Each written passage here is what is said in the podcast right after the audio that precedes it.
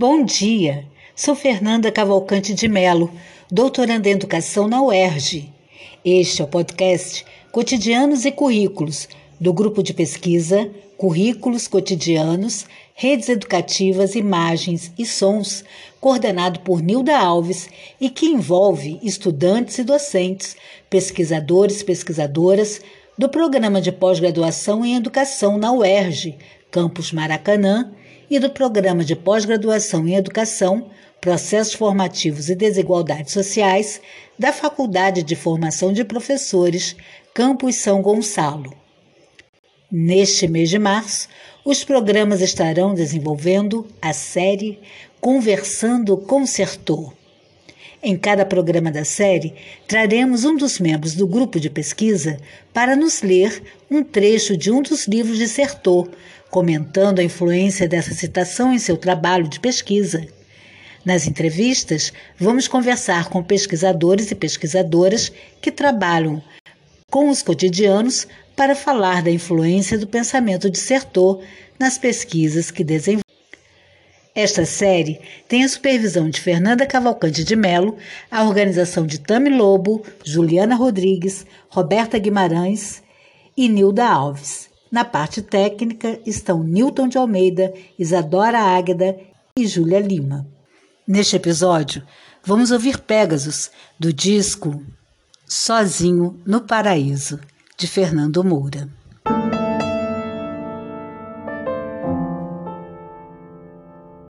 Neste programa da série de março, vamos começar com a leitura de um texto de Sertor, de seu livro Invenção do Cotidiano, que está na parte 1, Artes de Fazer, da edição de 2014. O texto será lido e comentado por Rosa Mendonça. Em seguida, ouviremos uma entrevista feita por Juliana Rodrigues com a professora Conceição Soares.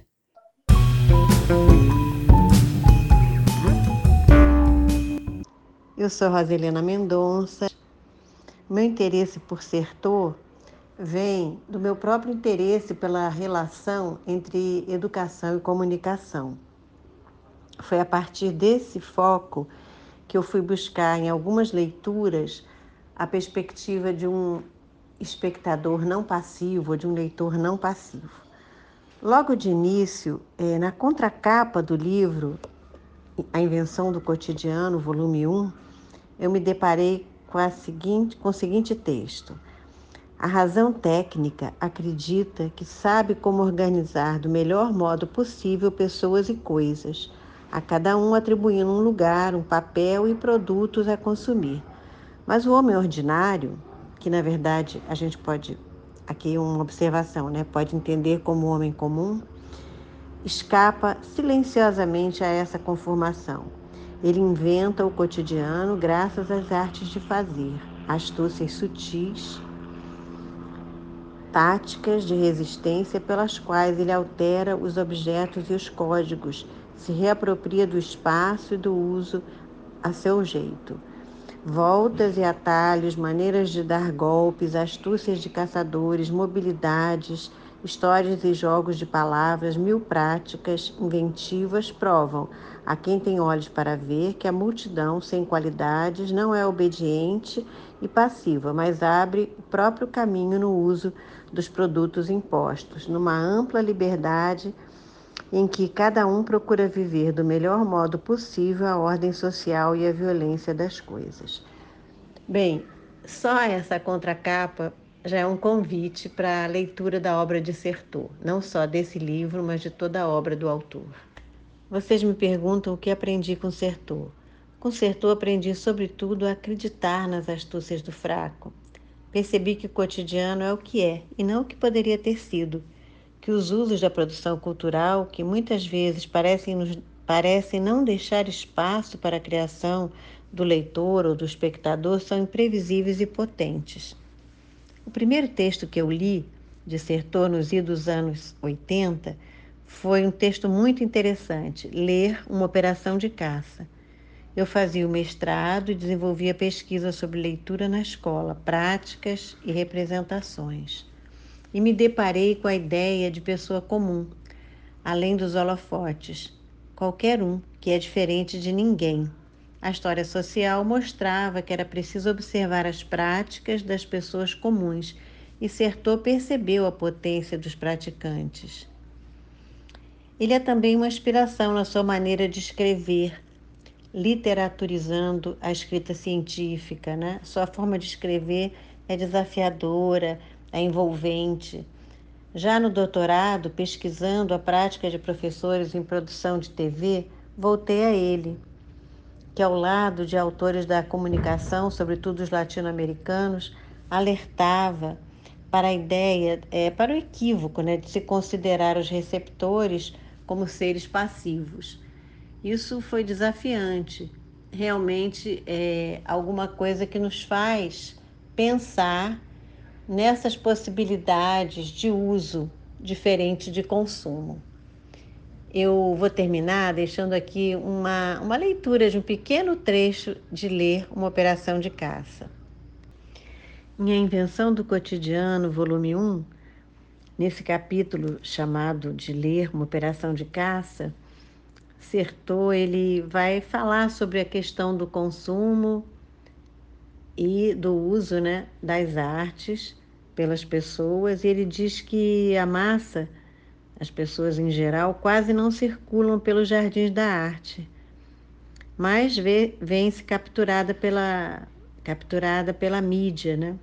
Então ele fala que em lugar de um nomadismo, ter-se então uma redução e um estacionamento, o consumo organizado por esse mapeamento expansionista assumiria a figura de uma atividade de arrebanhamento progressivamente mobilizada e tratada graças à crescente mobilidade dos conquistadores do espaço, que são os meios de massa. Fixação dos consumidores e circulação dos meios. Às massas só restaria liberdade de prestar a ração de simulacros que o sistema distribui a cada um ou a cada uma eles, é, eis precisamente a ideia contra a qual me levanto. Não se pode admitir tal representação dos consumidores. É onde ele reafirma né, que não há consumidores passivos, né, que o que as pessoas fazem é um uso diferenciado dos meios. E existe uma potência nesse uso. E é nisso que eu acredito. E eu agradeço às professoras Tânia Dauster e Nilda Alves por terem me apresentado a esse autor tão apaixonante que tem me acompanhado ao longo das minhas pesquisas.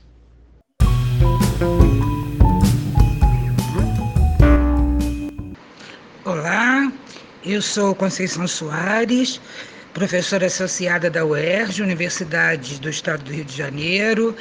Eu trabalho no curso de Pedagogia na licenciatura em Pedagogia e na pós-graduação em Educação, no Propédio. Sou também jornalista, bacharel em Ciências Sociais, mestre doutor em Educação, pós-doutor em Educação. Né? E antes de trabalhar como professora, eu fui jornalista, trabalhei em rádio por muitos anos, então eu tenho uma memória auditiva muito grande, né? E esse é o meu interesse é, pelas questões de comunicação que, se, que envolvem áudio, né, música, silêncio, vozes humanas, é, efeitos especiais sonoros. É isso. Novamente, muito obrigada, professora Conceição, por estar aqui conosco. E bem, primeira pergunta para a senhora: como Sertor entrou em suas preocupações acadêmicas? O meu encontro com Sertor aconteceu durante meu início do mestrado em educação na UFES, é, no início dos anos 2000, quando estavam saindo os livros, os primeiros livros da coleção Sentido da Escola, onde a Nilda Alves e a Regina Leite Garcia, entre outros pesquisadores, nos traziam as ideias do Sertor para as pesquisas em educação.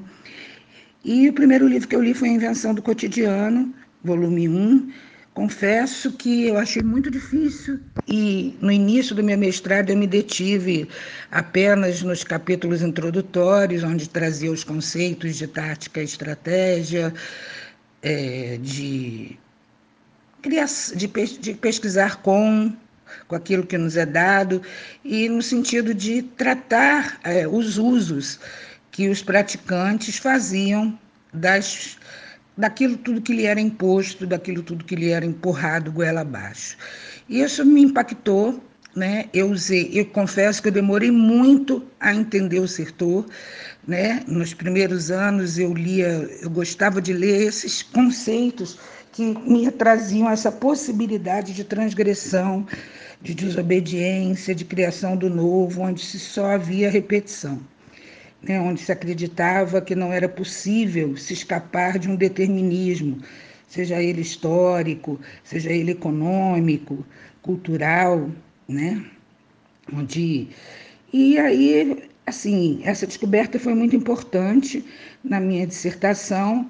Eu trabalhei mais com essas ideias didáticas, com essas ideias de produzir eu, eu, naquela época eu nem pensava em produzir diferença ainda, mas nas táticas de, de, que se desviavam daquilo que lhe era imposto. Né? Mas foi só no meu doutorado que eu consegui é, me apropriar melhor do sertor.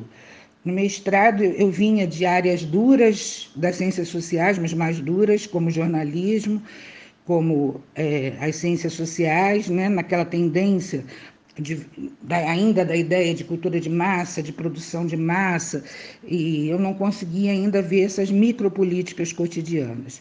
Foi no doutorado que eu fui é, pesquisar a comunicação praticada com a escola, aonde o sertor entrou é, mais firmemente é, na minha vida, na, na, minha produção acadêmica, nas minhas convicções pessoais, né? Mas, gente, vou dizer uma coisa: A Invenção do Cotidiano, eu li mais de dez vezes esse livro. Né? E cada vez que eu li, eu tenho um sublinhado com cores diferentes. Então, esse livrinho, nem que eu compre dez novos, eu nunca vou me livrar dele, porque ele vai vendo a minha evolução na relação com o sertor.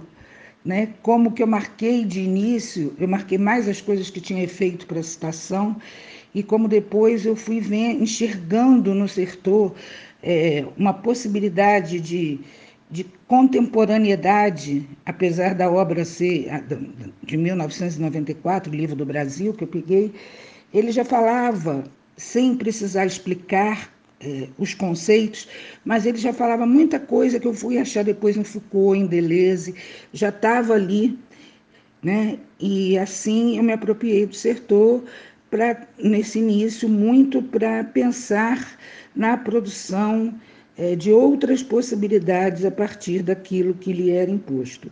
De lá para cá, eu não, não desgrudei nunca mais do Sertor, e todos os outros autores que eu passava a ler, eu lia a partir do Sertor.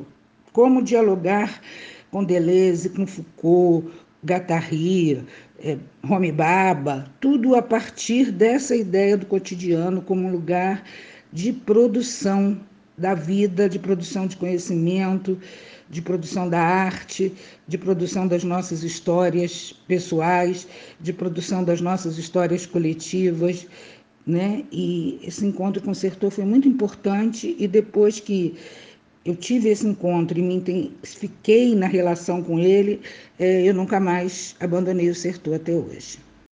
O que, no pensamento de Sertor, mais influenciou suas pesquisas? É, o que o pensamento do Sertor mais influenciou nas minhas pesquisas foi o modo de ver, o modo de enxergar, o modo de me relacionar com o mundo. Né? Essa possibilidade de criar um novo todo dia, de ver o cotidiano como local de produção de conhecimento, de produção do social, de produção da vida. Né? Uma das frases do Sertor que sempre ficou na minha cabeça é que as práticas cotidianas elas não são o pano de fundo do social, mas elas estão no cerne da constituição do social e que é preciso enxergá-las e como enxergá-las. Né? É, esses conceitos que o Sertor traz de trágica de táticas e estratégias, de fazer com. Né? É, no começo eu me atinha muito aos conceitos e depois eu fui observando mais como essas práticas me traziam esses e outros conceitos, esses e outras possibilidades de pensar a vida. Em relação às escolas, às pesquisas com os cotidianos nas escolas e nas redes sociais, o Sertor me fez ver uma produção permanente de subjetividade, de modos de existência, de modos de estar com outros, né? de modos mesmo de criar o novo todos os dias, né? mesmo quando aparentemente é, parecesse só repetição, apenas reprodução do, do que já havia, né? Então, é, isso foi muito importante para mim. Eu fui usando como, nos termos como dissertou, usando para produzir outras coisas, essas ideias de diferentes formas. É, quando eu pesquiso gênero e sexualidade, eu pesquiso o gênero e a sexualidade praticadas, e que a partir de todas as normatividades e todas as implicações que os discursos normativos podem nos trazer, que todas as práticas de produção da diferença negativa podem nos trazer, eu fui pensando como esses usos produzem outras formas de estar no mundo de uma forma positiva, de uma forma criativa, de uma forma que embaralha todas as normas, todas as regras, todas as tentativas de controle. É assim que eu uso muito o sertor até hoje. Né? É assim que o sertor me acompanha. É, depois que eu aprendi a, a, olhar o mundo a partir do sertor, é, eu não consigo mais olhar o mundo como uma coisa dada, como uma coisa imutável, como uma coisa que me transcende, mas me ver e ver todos aqueles sujeitos dos cotidianos que estão produzindo aqueles espaços-tempos como atores e autores das diferenças que eles introduzem nesses espaços-tempos, né? Então, é, eu acho que isso é fundamental. E outra coisa, isso além de nos trazer esperança, quando a gente está desanimado, quando a gente não consegue ver o novo, isso também é, tem um objetivo de valorizar essas pessoas, né? de, de trazer para as, para as narrativas das pesquisas a produção dessas pessoas, a potência dessas pessoas, né? a potência de se criar outras coisas, informadas por outros desejos, por outros interesses, a partir daquilo que nos é oferecido, nos, a partir daquilo que nos oprime, a partir daquilo que nos é imposto. Né? E assim eu sigo com Sertor. Em qualquer pesquisa que eu faço, seja com usos das mídias, com os usos, com imagens, com os comportamentos da vida cotidiana, eu passei a enxergar a partir dessas micropolíticas cotidianas, porque são políticas produzidas com as práticas e de todo o saber produzido com essas práticas, teorias cotidianas, né? Porque toda prática implica um pensamento, implica um modo de ver o mundo, implica um modo de estar no mundo, implica um modo de criar novos mundos né? Então, o Sertor está nas minhas pesquisas até hoje, em todos os meus projetos de pesquisa, né? dialogando com outros autores, dialogando com os praticantes dos cotidianos, é, dialogando comigo mesmo, é, cada vez que eu tenho dificuldade de enxergar uma coisa nova né? no cotidiano. E nossa última pergunta é: o que você destacaria para ser lido por jovens pesquisadores e pesquisadoras que querem hoje trabalhar com o nosso querido Sertor? É, em relação ao que eu recomendaria aos jovens pesquisadores, né, eu recomendaria primeiro as leituras do próprio Sertor. É, a Invenção do Cotidiano 1 e 2, e eu recomendo que eles leiam mais de uma vez, que eles é, leiam a partir de todas as a partir e com todas as suas redes, com os outros autores que já leram, com todas as experiências acadêmicas que já tiveram. Né? Então, ler esses dois livros é muito importante. Na Invenção do Cotidiano 2, que eu demorei mais a ler também, é, eu aprendi como as pesquisas no setor se inscrevem e se relacionam com uma rede de pesquisas realizadas na época, entre elas as pesquisas do Foucault, do Bourdieu, né? como que o Sertor é, ele vai se inscrevendo, se filiando a essa rede, e ao mesmo tempo se distinguindo delas, e ao mesmo tempo desenvolvendo um pensamento outro, mas com elas. Né? É, o Nietzsche dizia o Deleuze dizia que o Nietzsche fazia um filho pelas costas de outros autores. Eu acho que o Sertor faz isso, um filho pelas costas em outros autores. Ele vai até onde o autor pensou, mas avança. Ele pensa o que é possível pensar além daquilo, a partir daquilo, com aquilo, é, criando outras possibilidades para o pensamento e para a existência. Né? Então, eu acho que vale a pena ler muitas vezes a Invenção do Cotidiano 1, ler a Invenção do Cotidiano 2, que às vezes fica mais esquecido. É, eu sugiro ler também é, a escrita da história, que ela é muito importante na pesquisa, quando ele vai mostrando que a escrita da história não é a história, né? ela tem toda essa posição do pesquisador que está inserido nela, todas as condições de produção do trabalho científico que também aparecem. É, como propulsores e também como resultados da pesquisa, e aponta saídas éticas para o pesquisador, na medida em que ele não pode se desvincular daquilo que ele pesquisa. Né? E então ela, ele aponta como saída ética o pesquisador sempre dizer de que lugar ele fala né, os seus interesses com aquela pesquisa, as condições de produção daquela pesquisa, entendendo que a pesquisa também é uma produção cotidiana, também é uma prática cultural, com características próprias, com regras próprias, com as, os constrangimentos institucionais, né? Com, então, é, eu acho isso muito importante, a gente se colocar neste lugar, né? anunciar o nosso lugar como possibilidade ética, ser sincero e honesto com aquilo que a gente está pesquisando e com as nossas redes de saberes, de fazeres, de poderes, porque ser pesquisador também é um lugar de poder. Né? Então, eu recomendo que se leia, se leia várias vezes. É, é, eu acho importante também ler um livro que saiu depois no Brasil, depois que o Sertor morreu, que se chama História e Psicanálise entre a Ciência e a Ficção, onde ele vai falando sobre esse lugar de produzir ciência, vai comparando as narratividades as narrativas produzidas com a ciência com outras formas de narrativa, como as mídias, como as falas comuns, né? e vai mostrando é, a, essa possibilidade e essa, esse resultado dessas narrativas como produção da nossa cotidianidade, né? em todos esses campos, e vai mostrando a diferença desses campos e as possibilidades de usar esses campos compreendendo essas diferenças. Acho que também é interessante ler os livros e a bibliografia da Nilda e o que ela produz em educação a partir do Sertor. E aqui o nosso livrinho meu, da Nilda e do Ferraço, que é Pesquisas com os Cotidianos, né? Michel de Sertor e as Pesquisas com os Cotidianos em Educação, onde a gente tenta trazer essas ideias e essas possibilidades de pesquisar com Sertor é, vários campos da educação e as implicações é, dessas pesquisas para a gente e também para o próprio campo da educação, do currículo, né, das práticas pedagógicas, da formação de professores. É, é um livrinho fácil, é um livrinho pequeno, é um livrinho que você encontra gratuitamente no site da UERJ e aonde é a gente tenta sintetizar todos os modos possíveis de pesquisar a educação com o